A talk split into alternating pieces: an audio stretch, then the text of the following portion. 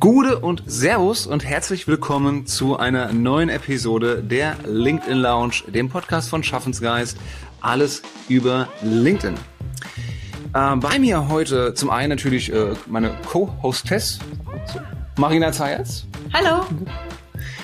Und wir haben heute zu Gast als äh, Special Guest Anna Kopp von Microsoft. Hallo Anna, grüße dich. Hallo, wie geht's euch? Wunderbar, danke dir. Ja, Anna, ich äh, darf dich mal kurz unseren Hörerinnen und Hörern vorstellen und hole Tiefluft, äh, um alles unterzubekommen, was, was dich auszeichnet. Denn zu sagen, du wärst umtriebig, wäre, glaube ich, eine Untertreibung. Äh, Anna, du bist IT-Director bei Microsoft. Du bist gleichzeitig Niederlassungsleiterin im Münchner Office. Du bist Co-Chair bei äh, Women at Microsoft, dem Netzwerk. Du bist Keynote-Speakerin. Du bist im Advisory Board in der Munich Business School und du hast eine sagenhafte Erfahrung im Bereich IT-Sales von über 30 Jahren und bist außerdem noch ausgezeichnet als eine der most inspiring women 40s in der Liste 40s over 40. Das ist ja schon der Wahnsinn. Ja, und das war die, die kurze Liste. Da, es gibt ja. noch einiges oben drauf dazu. Darüber sprechen wir heute auch. Genau. Aber ich finde es extrem beeindruckend, allein, äh, also allein schon 30 Jahre auch äh, Sales-Erfahrung äh, zu haben, gerade noch im IT-Bereich. Also ich freue mich sehr, sehr, dass du heute da bist und uns einen kleinen Einblick in, äh, in dein Leben und deine Profession äh, lässt. Vielen Dank dafür schon mal. Gerne, freue mich auch. Ja, Anna, ähm, wir haben ja im Vorgespräch, ähm, habe ich erfahren, dass du 1992 angefangen hast im Telemarketing. Ähm, und das ist schon ähm, ja ein interessanter Weg von da zu dem, was du jetzt machst. Ähm, wir werden heute auch über das Thema Modern Selling sprechen. Ähm, kannst du uns einmal ein bisschen mitnehmen auf diese Reise? Ähm, wie hat sich deiner Meinung nach das ganze Thema Sales verändert? Ähm, vor allem auch aus deiner Brille, ähm, ja, quasi gestartet im Telemarketing zu Modern Sales. Das war damals, lange her, so alt bin ich also, ähm, bei der Firma Silicon Graphics. Und ähm, als ich nach Deutschland gekommen bin, habe ich ähm, ähm, zuerst rumgejobbt und dann gedacht, jetzt muss ich was Gescheites machen, ähm, jetzt wo ich fertig studiert habe. Und lustige Geschichte am Anfang. Ähm, ich bin zu einer Zeitarbeitsfirma gegangen und die haben mich ein bisschen rumgeschickt, ähm, ein paar verschiedene Firmen so zum Bewerben und hier hatte ich ein Bewerbungsgespräch bei der Firma Silicon Graphics. Und ich bin da hingegangen und habe schon direkt gemerkt, hm, äh, ich glaube, ich habe diese Firma falsch eingeschätzt. Es ging um eine Telemarketing, Telesales-Position als temporäre Mitarbeiter. Und ich habe nur Silikon gelesen und habe gedacht, Silikon so wie in der, in der Dusche oder so, ähm, wusste nicht, worum es ging. Und da sind wir auch schon ein bisschen beim Thema, dieses Recherchieren. Es gab kein Internet. Ich hatte keine Möglichkeit, überhaupt rauszufinden, zu welcher Firma gehe ich jetzt überhaupt. Ähm, und es, das Recherchieren über deinen Kunde, das ist ja genau dasselbe, wie wenn ich recherchiere, wenn ich ein Bewerbungsgespräch habe. Ich habe das Internet, die Webseite, ähm, äh, Reviews. Äh, es ist sehr, sehr viel, was ich jetzt schon gucken kann. Zum Beispiel Glassdoor, dass ich sehe, wie wird diese Firma eingeschätzt. Bin also dahin und ha habe überhaupt nicht geschnallt, dass es um Computer geht. ähm, habe tatsächlich den, diesen Job da bekommen. Die wollten mich dann haben und ähm, das war, es ist ein sehr harter Job. Also Telesales heutzutage ist, wird langsam ungewöhnlich, so dieses Cold Calling und dieses Proaktive. Aber damals war das der einzige Weg, um auf sich aufmerksam zu machen, bei den Kunden ähm, Bedarf zu generieren. Mhm. Und meistens wusste man auch gar nicht Bescheid über den Kunden, oder? Also man hatte eigentlich nicht so viele Datenpunkte, nicht so viele Möglichkeiten, sich überhaupt über den Kunden zu informieren. Also es war wirklich cold, cold, ohne andere Möglichkeiten, oder? Cold, cold, cold, ja genau. Ähm, sehr gut erkannt. Das, ich hatte die Möglichkeit, Telefonbuch, so Telefonnummer rauszufinden. Meistens hat man diese Daten damals gekauft also Telemarketingfirmen konnten dann so Telefonlisten tatsächlich mit Kontakte kaufen. Würde man heute wahrscheinlich nicht mehr machen, aber wir haben Excel-Listen ohne Ende hoch runter mit Name, Firmenname und Telefonnummer. Und da geht schon, da wird schon im Vergleich zu heute auch spannend, weil äh, die waren zum Teil das, das erste, was man machen musste, war recherchieren und qualifizieren. Ich rufe da an und frage, gibt es diese Person noch bei dieser Firma? Sehr oft war das auch tatsächlich nicht so weil Leute wechseln. Ähm, und mhm. solche Daten sind nur so viel wert, wie, wie sie aktuell sind. Und innerhalb von zwei, drei Monate ist ähm, eine Liste von 1000 Kontakte ja zu, zum, zum signifikanten Teil nicht mehr aktuell. Mhm. Und dazu, ähm, wenn man smart war, was ich gemacht habe, ich habe dann Business-Zeitschriften ähm, äh, gekauft oder äh, Flughafen mitgenommen, um zu sehen, wer ist dann wichtig bei welcher Firma, versucht auf die Art und Weise zu recherchieren, wo, wo läuft in den Medien gerade irgendwas über Projekte, so dass man herausgefunden hat, welche Firma investiert gerade. Also alle diese Mittel musste man sich irgendwie mühsam zusammensuchen und alles auf Papier mehr oder weniger. Total spannend, äh, was du da erzählst. Also im Grunde hast du ähm, selber ähm, überlegt, okay, wie komme ich jetzt äh, trotzdem ran an bestimmte Datenpunkte und wie priorisiere ich dann auch einfach die Reihenfolge ähm, der Menschen, die ich anspreche, um natürlich auch äh, deine Zeit äh, gut zu nutzen. Ähm, was ich auch nochmal sehr interessant fand, äh, Anna, in unserem Vorgespräch, war, dass du von dem Begriff Modern Selling gesprochen hast. Es gibt noch ein paar andere Begriffe, die jetzt gerade sehr on vogue sind, zum Beispiel Social Selling, ja auch etwas, womit wir uns beschäftigen. Ähm, und gefühlt äh, gibt's jede Woche fünf neue ähm, Trainer, äh, die sich irgendwie mit Social Selling beschäftigen. Also etwas, was gerade sehr boomt, natürlich auch nochmal sehr viel Aufwind gewonnen hat in der Pandemie. Ähm, was verstehst du denn unter Modern Selling? Modern Selling und Social Selling, die sind äh, eigentlich so, so äh, zwei Seiten eine Medaille, kann man sagen. Also sie sind sehr eng beieinander.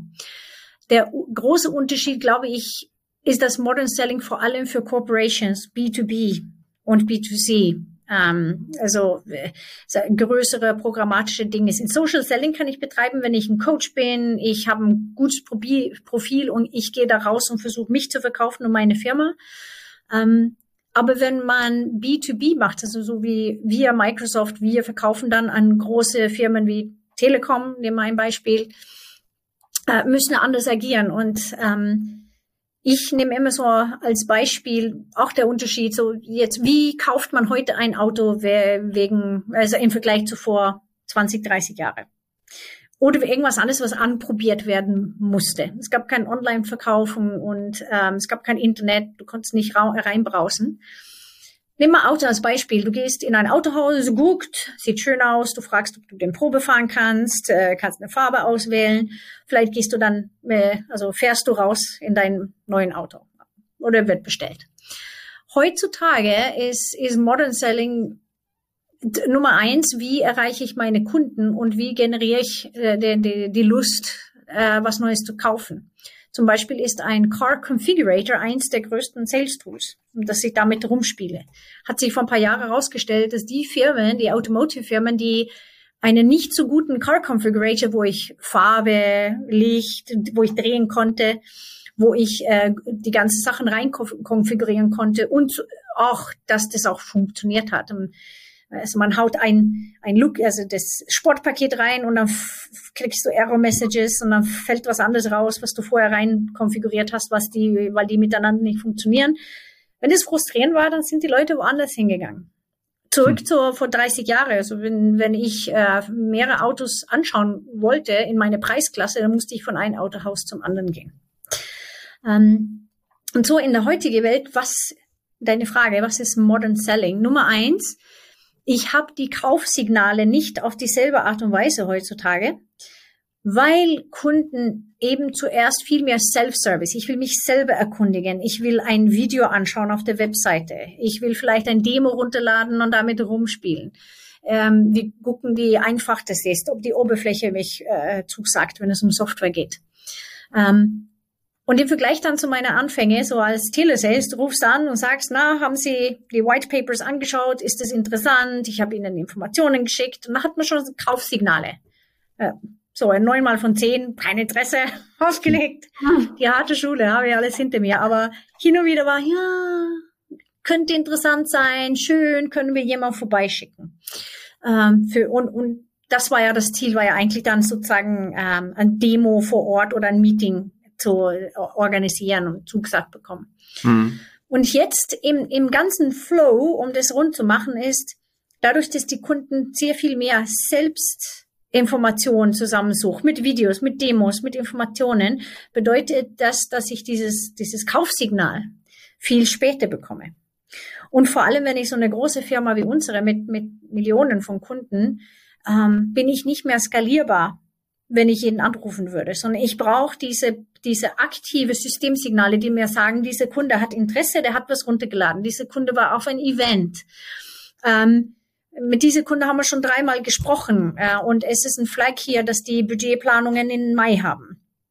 Ich brauche diese ähm, Systemtriggers und diese Kaufsignale brauche ich elektronisch, weil a nicht mehr Bandbreite, um das proaktiv zu machen und rausfinden, sondern ich, ich brauche einen Trigger, der sagt, ruf jetzt da an, weil jetzt ist die gute Zeit. Hm. Und der Kunde ist ja dann offen dafür, der wird nicht gestört, sondern es passt tatsächlich in seinen Zyklus. Macht Sinn, was ich sage? Ja, das macht total Sinn und das erinnert mich auch an eine Studie, ich glaube, die war von Gartner, ähm, die besagt, dass mittlerweile 57 Prozent des ähm, Einkaufsweges der Entscheidung eigentlich schon steht, bevor ähm, Interessenten das erste Mal auf einen Verkäufer zugehen. Ähm, also da passt es sehr gut rein, was du sagst mit, ähm, es wird viel, viel mehr recherchiert, ähm, selbst recherchiert und selber ausgesucht, wann man eben diese Informationen abrufen will. Ähm, macht es Sinn, als Unternehmen da vielleicht schon ähm, vorher, vor diesen 57 Prozent ähm, quasi reinzugehen? Also das heißt, man muss ja auch irgendwo dann auftauchen, ähm, wenn die Personen recherchieren. Also ich muss irgendwo auch gute Angebote ähm, bieten, wie genau das, was du gesagt hast mit ähm, Car Configurator. Also ich muss schon auch auffindbar sein und äh, vor allem nicht nur mit äh, Hochglanzbroschüren, sondern mit einem konkreten Mehrwert. Da kommen wir auch sehr schnell in das ganze Thema Content. Ähm, genau. Absolut verständlich, ja. Super spannendes Thema. Es fängt ja dann an, früher gab es Fernsehwerbung. Wer guckt das heute? Niemand. Da geht man Popcorn holen. Also meine, ich muss clever sein, wie ich meine Werbung platziere und tatsächlich ist, also Menschen verbringen mehr Zeit online als vor zum Beispiel Fernseher, aber auch Magazines und so weiter Werbung. Ähm, macht schon Sinn, aber es muss so nur kurz und knackig sein, um das Interesse zu wecken und einfach so als, als Markenname bekannt sein.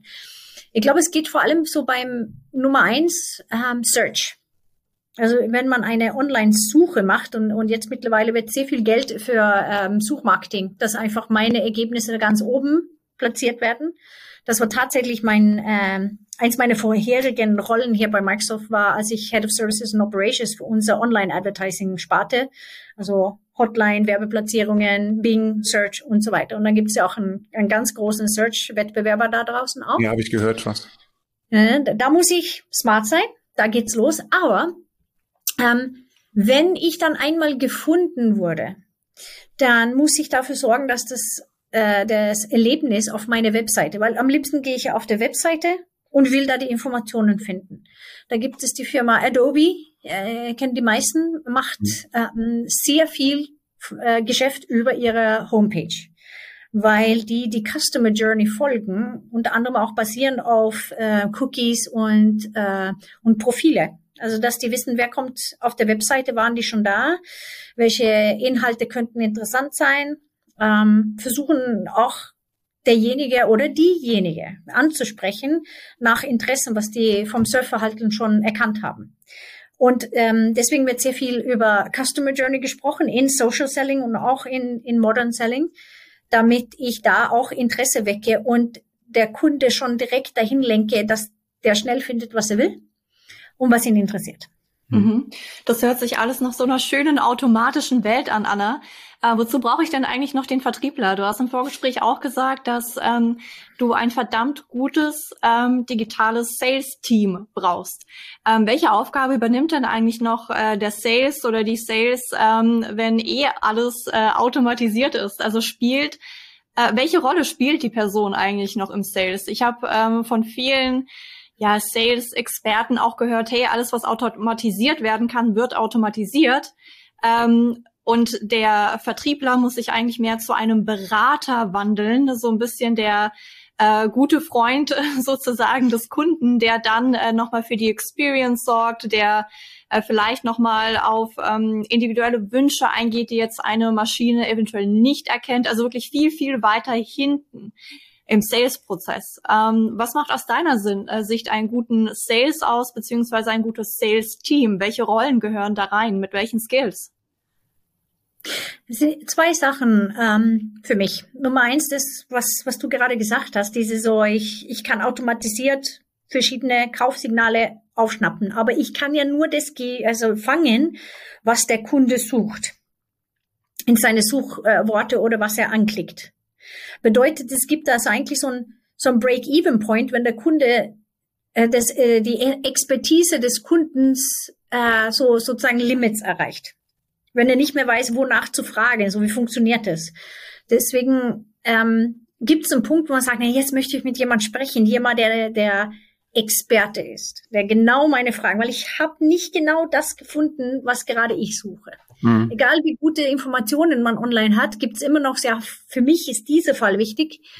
Ähm, oder ich brauche sowas und die Informationen geben das nicht her. Und da braucht man einen Experten, der das interpretieren kann und mir hilft, genau das Richtige dann zu finden. Deswegen ist auch Lernen so wichtig heutzutage, dass, dass man Expertise aufbaut. Vor nicht so viele Jahre, da hat man, man hat ein Training gemacht, einen Job gelernt und dann macht man den sehr lange. Aber heute, wenn Produkte sich in Zyklen von, also jede zweimal im Jahr ändert, müssen die äh, modernen, also Modern Sales äh, Mitarbeiter, die, die das so betreiben, müssen dann immer up to speed alles wissen über alle neue Releases, alles was neu kommt. Expertise. Und Nummer zwei ist tatsächlich Empathie. Ich will ja was kaufen, weil ich das brauche oder haben will. Also, es gibt nicht viel andere Gründe, außer vielleicht Langeweile, dass ich da äh, einkaufen gehe, aber auch da brauche oder will ich was. Ähm, und diese Empathie, auch das Richtige zu finden, glaube ich, dass Maschinen noch nicht so richtig können. Also wirklich proaktive Vorschläge, dass ich meinen Kunde richtig verstehe, dass ich in der Situation war. Äh, das kann natürlich auch bei gewisse Businesses sein, wie, wie ähm, sag mal, Klamotten, wenn ich in einen Laden gehe oder auch online, dass sie beraten, was steht mir, ähm, was würde passen, welche Farben, welche Formen, was ist gerade in und modern. Das ändert sich ja auch jede mhm. drei Monate mit, mit jeder Season. Und es gibt einen Punkt, wo es menscheln muss. Sprich, mhm. Also Sympathie, Empathie, Hilfsbereitschaft, Service Mind, weil mittlerweile, und hier ist mein letzter Punkt dazu, es gibt so viele gute Produkte von so viele Wettbewerber in alle Branchen. Also Produktion und so ist so verfeinert, dass es wirklich Top-Produkte gibt, die sich sonst nichts schenken. Und ich als Kunde, was suche ich mir raus? Wo kaufe ich? Ähm, und wir merken verstärkt, dass Leute dann Service. Ich will einen guten Service, ich will Rückgaberecht, ich will wissen, dass ich da in guten Händen bin und äh, wenn irgendwas ist, dann äh, wird's gelöst. Mhm. Ähm, und tatsächlich obendrauf ethische Werte. Also unsere Kunden fragen uns nach unserem CO2-Footprint. Und das finde ich auch super spannend und freue mich, dass es auch so ist, dass man ethische Werte, Diversity and Inclusion ähm, und Umweltwerte, ISO-Zertifizierungen mit reinbezieht und dass ich von der die Firma kaufe, wo ich den besten Service, aber wo für mich auch die ethische Werte stimmen. Das klingt, Anna, so, wenn ich es überspitzt formulieren darf, klingt das ein, bisschen so, als würden sich auch die Grenzen zwischen den Abteilungen ein bisschen auflösen. Das heißt, dass Vertriebler auch viel, viel mehr ins Marketing müssen und gleichzeitig auch mehr Produktmanager oder Produktexpertise brauchen und ja, wie du sagst, gleichzeitig fast noch Markenbotschafter werden für die Mission des Unternehmens. für mich hat sogar unsere Security und unsere Empfangsdamen ist für mich Marketing das hm. erste Gesicht, was man sieht, wenn man in eine Firma mhm. reinkommt. Ja. Jede ist ein Markenbotschafter. Das finde ich auch sehr schön, ähm, dass du das sagst. Ihr habt ja auch bei Microsoft ein relativ äh, großes Programm in die Richtung. Es gibt das Microsoft Speakers Büro beispielsweise. Ähm, und äh, so wie ich es verstehe, eigentlich äh, für jeden Mitarbeiter, jede Mitarbeiterin einfach die Möglichkeit, eben auch Markenbotschafter zu sein und eben die Vielfalt ähm, des Unternehmens zu zeigen. Ähm, Anna, wir haben jetzt ähm, viel über das Fachliche gesprochen und ähm, das ist ein super interessanter Einblick. Ich würde gerne nochmal eingehen auch ähm, auf die Frage äh, Woman in IT. Ähm, das ist tatsächlich immer noch nicht so, äh, ja, sag ich mal, common. ähm, warum bist du denn in die IT gegangen? Also was hat dich denn äh, daran so gereizt? Ähm, neben der Fall, also dass ich, ich bin ja ein bisschen reingerutscht damals beim äh, äh Duschen Silikon Firma, also Silicon Graphics, äh, äh, so reingekommen und ähm, und so dann entschieden zu, zu bleiben. Tatsächlich ging es schon vorher los. Ich arbeitete bei in, in einem Hotel direkt nach meinem Studium. Das war das erste, was ich in Deutschland bekommen hatte, damit die Aufenthaltserlaubnis musste man damals nämlich äh, haben. Da waren wir mhm. noch äh, nicht äh, EU-Mitglieder. Und da stand in der Ecke Computer. Und der war nie an. Ähm, mhm. Da habe ich gefragt, ja, was tut der so? Ja, irgendwie so, man kann damit was machen. Und das war ähm, also so das Buchungssystem, was man sich vorstellen kann beim Hotel und, und ein paar andere Sachen. Und ich war damals in Housekeeping. Und da gab es ein Programm, hieß äh, Symphony. Das ist ein altes Lotus äh, auf IBM basiertes äh, äh, Spreadsheet-System. Ja, Lotus, ich erinnere mich. Ja. Oh ja, und damals Symphony, also so Spreadsheet, da gab es nicht mal eine Maus und auch keine Bedienoberfläche, sondern wurde das alles dann mit Tasten gemacht. Hm. Nur mit den F-Tasten. Und ich habe mich reingefuchst, weil ich so faszinierend fand, so ein Floppy-Disk rein und dann wacht diese Maschine auf und dann kann man Sachen machen. Mhm. Und habe angefangen, da so Kalkulationen und irgendwelche so, so Mini-Effizienzen zu treiben und mich äh, selber das alles beizubringen. Ähm, einfach durch Testen. Und ich war so fasziniert, was das alles machen kann. Ähm, weil das sogar bei uns da in überhaupt nicht computergetriebene äh, ähm, Industrie damals, außer dann am Empfang bei ganz moderne Hotels dann ein Computer, sonst wurde es ja noch mit Logbuch gemacht. Und da, glaube ich, wurde, da, da, das hat die, die Liebe geweckt zur Technologie, weil ich gesehen habe, dass, dass ich für meine Abteilung, das waren Menschen, die sehr hart gearbeitet haben, ich konnte Zeit sparen. Ich konnte Übersichten machen, die dann äh, statt äh, äh, zwei Stunden Zeit äh, gebraucht haben, einfach äh, innerhalb von kürzester Zeit von fünf Minuten gemacht wurden. Und die Zeit konnten wir ja für andere Sachen verbringen, nämlich Menschen. Unsere Kunden helfen, irgendwo mhm. mal was Schönes machen, irgendwo äh, Weihnachtsbäume schmücken, was man also in, in, im Hotelgewerbe macht. Hat mhm. super Spaß gemacht und ähm, deswegen nach einem Jahr, wo ich gesagt, jetzt jetzt äh, ist Zeit, dass ich rausgehe, ähm, deswegen habe ich mich auch so gefreut, dass ich damals dann nicht bei einer Duschen-Silikonfirma, sondern tatsächlich bei äh, eins der größten äh, Computerunternehmen damals. Die haben ja. Unix äh, Workstations gemacht im grafischen Bereich und ähm, waren damals wirklich ganz vorne in der Innovation. Ich hatte Glück gehabt, dass es genau da gepasst hat und so bin ich reingekommen. Mhm. Ja, und jetzt bist du schon seit, ähm, hilf mir auf die Sprünge, ich meine 17 Jahren ähm, bei Microsoft, oder? Ja, genau. Seit 17 Jahren. Ja, und mittlerweile äh, Leitung der IT in Deutschland. Das ist schon echt ein Schritt. Vielleicht nochmal als allerletzte Frage. Äh, vielleicht auch kurz dein Weg ähm, dahin, weil das ist auch, ähm, ja, für, sicherlich für viele Menschen nochmal inspirierend. Ähm, ja, als Frau da eben wirklich die Leitung in der, in der IT zu haben. Ähm, was meinst du, waren da vielleicht äh, nochmal die wichtigsten ähm, Aspekte? Ähm, vielleicht auch gerade so mit Hinblick auf das Thema äh, tue Gutes und sprich darüber. Ne? Also eins unserer Themen ist ja auch Personal Branding. Ähm, wir predigen auch immer, dass es eben auch innerhalb ähm, eines Unternehmens für Angestellte wichtig ist. Aber manchmal ist es so, ja, der Chef sieht vielleicht, dass man einen guten Job macht, aber ob der Chef jetzt will, dass du den Riesensprung machst und dann hm. äh, die Abteilung wechselst oder äh, wie auch immer, ist vielleicht auch nicht immer so gegeben. Ähm, welche Rolle hat bei dir Netzwerken und auch Sichtbarkeit gespielt ähm, auf dem Weg dahin, wo du jetzt aktuell bist? Äh, der wichtigste Punkt und die Frage kommt immer, was war dein Plan? Hast du einen what's your career plan? Wo willst du sein in eins, drei, fünf oder zehn Jahre? Ich hatte noch nie einen Career plan. Mhm. Ähm, und ich kriege das oft genau die Frage von junge Frauen, was war dein Careerplan und so. Ich habe keins, ich fühle mich ver verwirrt. Ähm, keine Sorge, weil es kommt, kommt wie es kommt.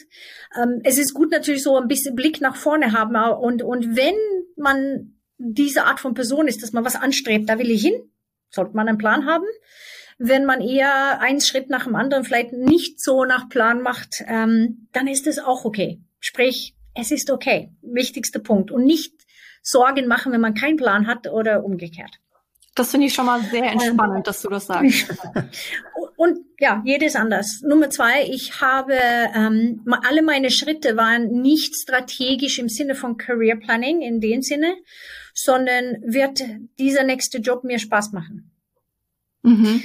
Weil egal wie gut man ist, man kann, also für mich super zielstrebig, ich will unbedingt genau diesen Job machen und man ist ein bisschen und will dahin und, und kämpft. Ja, da hat man kein, also wenn man keinen Spaß hat, ich meine, jemand, der sagt, boah, der Job, da stehe ich auf und mache super gern, macht wahrscheinlich einen besseren Job als jemand, der einen Job macht, den er nicht so spaßig findet, aber denkt, ich muss diesen Schritt machen, damit ich dahin komme, wo mhm. ich hin will. Ist auch okay, jeder für sich, aber für mich war es immer wichtig, ähm, dass die, dass das mich interessiert, die Aufgabe, die Leute und dass ich Spaß dabei hatte. Mhm. Und dann Nummer drei, ich habe fast immer äh, Seitenschritte gemacht, ähm, so dass ich äh, von Telemarketing zu Telesales, dann war ich Außendienst, Vertriebler, dann aber habe ich äh, so Produktmarketing ähm, gemacht zuerst dann im, im äh, Hardware-Bereich, dann im Software-Bereich ähm, und und so weiter. So dann raus nochmal äh, Abteilungsleiterin für eine so eine Startup-Firma rund um 2000 habe ich ein paar so Hüpfer gemacht, was mir weitergebracht hat. Und dann bei Microsoft zuerst im Sales, dann in Head of Services and Operations, dann äh, weltweite ähm, Kundenzufriedenheits, ähm, Program Manager hieß es, äh, vor ich in IT gelandet bin. Das mhm. bedeutet, mein Bauchladen ist ziemlich breit, alles fast außer sowas wie HR, ähm, Legal und so weiter, wo man Spezialkenntnisse haben muss, um den Job zu machen, habe ich eigentlich schon gemacht. Das, das bedeutet, ich auch wenn, sehr schön, dass du das ähm, so sagst, ja. weil ich glaube, ganz in ganz vielen Menschen ist es noch so drin, ah, okay, die Karriereleiter, die geht nun mal nach oben und nicht irgendwie nach links oder rechts. Ähm, und ich glaube, viele vergessen dabei, dass ähm, ja, das eben nicht äh, immer so nach oben gehen muss, sondern man muss ja irgendwie auch seinen Werkzeugkoffer erweitern, um dann vielleicht irgendwann wieder nach ja. oben gehen zu können. Ähm, und ich glaube, da darf man auch keine Angst haben, tatsächlich mal diese Seitenschritte zu machen, wie du es sagst. Also finde ich auch nochmal eine sehr schöne Message.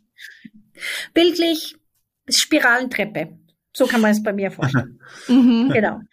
Und ähm, äh, Im Großen und Ganzen war das das eigentlich so, so die, die üblichen Tipps wie äh, Be Yourself und, und so weiter, finde ich, ja, die hat man alle so gehört. Ähm, mhm. Aber so mit diesen Seitenschriften und immer nach oben, diese Erfahrung, der letzte Punkt für diesen Schritt, und das ist eins der, der Top-Tipps, nicht Job aussuchen neben das, was man glaubt, also nur darstellen zu können, warum ich den machen kann, mhm. sondern warum ich den machen will. Und manchmal kann man vielleicht nicht alles, aber man, wenn man gut darstellen kann, schau mal, was ich alles schon gemacht habe. Das habe ich alles gelernt. Wusste ich auch nicht vorne, wo ich Sales, Services, Operations, Customer Satisfaction, Team Leads äh, und nochmal Sales. Es, das habe ich ja nicht alles gewusst, aber ich konnte darstellen, schau mal, ich bin ein lernfähiger Mensch. Ich habe so viele Jobs jetzt schon gemacht und immer dabei gelernt.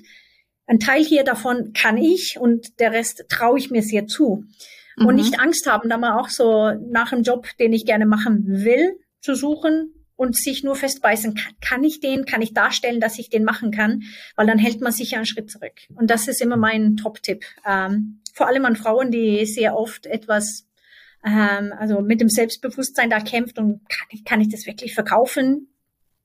Das, ähm, ich habe das ja noch nie gemacht, ja und? Hm, nicht gemacht.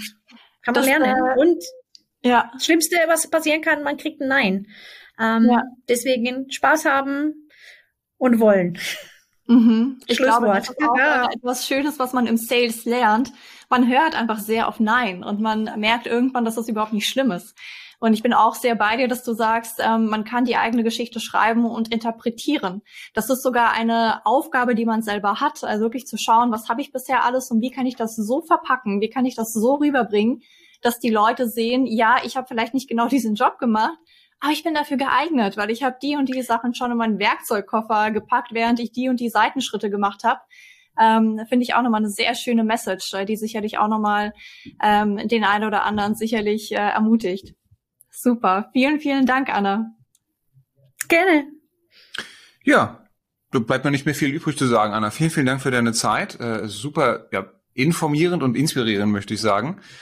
Ähm, danke, dass du die Zeit genommen hast. Und Gerne. liebe Grüße nach München. Liebe Hörer, liebe Hörerinnen, äh, das war die Folge der LinkedIn Lounge, der Podcast von Schaffensgeist. Wir haben gesprochen mit Anna Knopp über die Themen Modern Sales, Woman in IT, ja und am Ende auch so ein bisschen eigentlich Berufsfindung und Karriere. Ja, Planung kann man jetzt nicht mehr sagen. Karriere machen einfach. Mit, mit äh, Spaß und Inspiration dabei. Liebe Anna, vielen, vielen Dank und liebe Hörer, danke fürs Zuhören. Bleibt uns gewogen. Bis zum nächsten Mal.